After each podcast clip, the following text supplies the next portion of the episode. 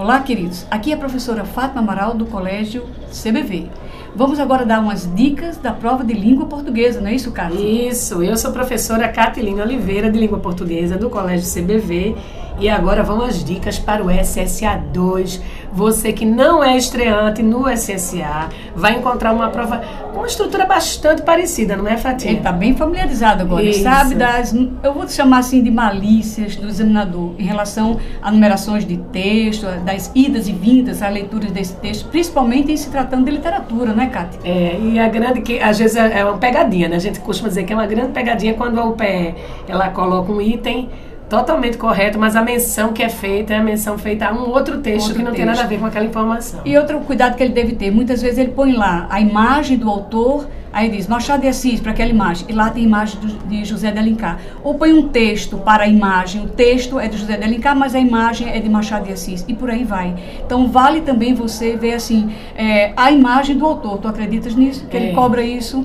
É, agora, para mim, a coisa mais importante é você ter o domínio das leituras recomendadas. Vai lá para o Cortiço, Memórias Póstumas, Memórias de Sargento Milícias, Romance Senhora, vê essa coisa do narrador. Se o narrador é em terceira pessoa, ele se chama narrador onisciente. Se ele é personagem, narrador em primeira pessoa e protagonista da história, que é o que acontece em Memórias Póstumas. Isso. E a de língua portuguesa, o que é que a gente tem, Kátia? Vejam só, a prova tem uma estrutura bastante semelhante, tanto o SSA 1, 2 e 3, né?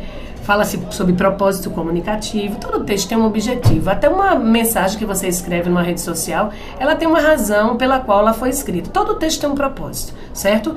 Isso não é uma questão de compreensão, é uma questão de propósito sociocomunicativo.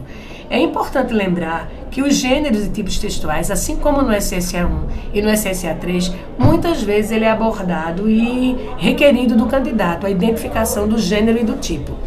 Quanto à parte de norma culta, Olha, isso é é, importante, viu, lembrando Kátia? aí Sintaxe, sintaxe. Isso, Olha essa- concordância. Isso, SSA 2, atenção. Concordância verbo nominal, regência Regência. verbo nominal. Olha, crase, termo que depende, crase não tem regra. Se o termo regente pede preposição A, o regido aceita A ou começa por A, como é o caso de aquele, aquele e aquilo, então crase. Olha, Exatamente. aquela regrinha do a qual. O a qual, para que se A tenha crase, basta que ele dependa de um termo que peça preposição A.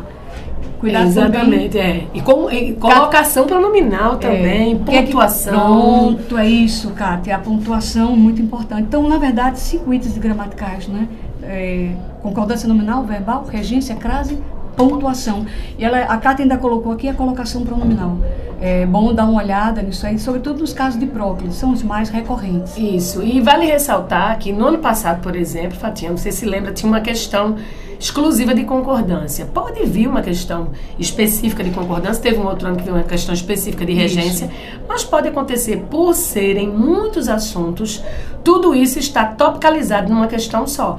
Como aconteceu no acontece, SSA 3. A gente acontece. costuma dizer que o SSA 2 e o SSA 3, eles são bastante parecidos.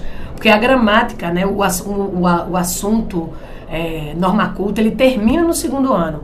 Então, há uma estrutura de prova muito semelhante. O que difere é apenas o grau de complexidade. Eu estou lembrando, né? assim, às vezes, ah, de acontecer deles colocarem um item, uma, uma questão de acentuação gráfica num item, né? Então, não vai ser uma questão pura de acentuação gráfica, não é um tema eh, recorrente se tratando de norma culta, mas pode acontecer de estar ali na sua prova.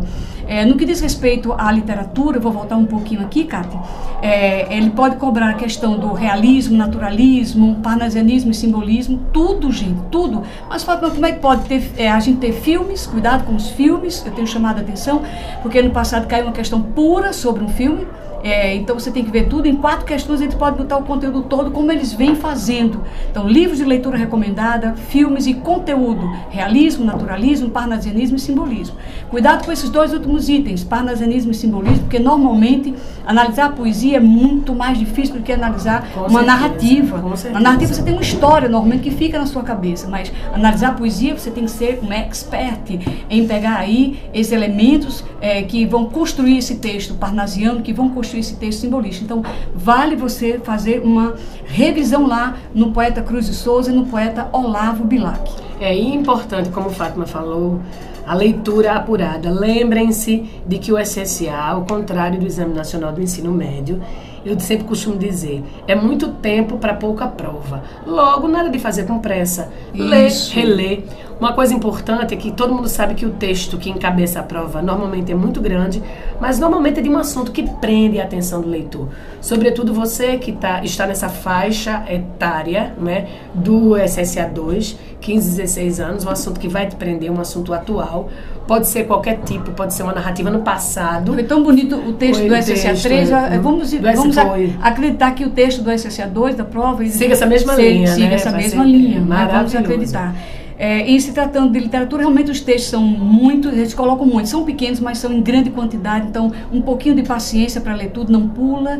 Normalmente eles pedem qual é o autor desse texto, que é uma situação muito difícil, tá? Ou colocar lá o texto para você saber quem é o autor. Quando são textos mais recorrentes, tá? Ou um texto de Gonçalves Dias, uma canção do exílio, por exemplo, você saber que é de Gonçalves Dias é mais fácil. Mas às vezes eles colocam textos mais difíceis para você saber de quem é o autor. Mas vai, tem uma coisa na prova do SSA que é é bom para o aluno. É, às vezes você vai na, na, nas respostas, é, você vai matando, vai eliminando, às vezes com dois itens você já chega à é, resolução é, dessa questão. É. Com dois itens apenas, não é? Mas leiam direitinho, é. cuidado para não escorregar, não é isso, porque assim, o fato de você fazer por eliminação, vocês já sabem disso, porque passaram pelo SSA1 e é nesse mesmo molde, o SSA2, SSA3, mas como eu disse, como tem bastante tempo, custa nada olhar para ter certeza se aquele item de fato é verdadeiro, não é? Procurar os autores, se, é se realmente batem Isso, com a característica que vocês estudaram. No mais, uma excelente prova para vocês, muita atenção, muita dedicação, porque ainda há tempo de você fazer algumas revisões. Isso, gente, boa prova, muita luz e um abraço. Um abraço forte.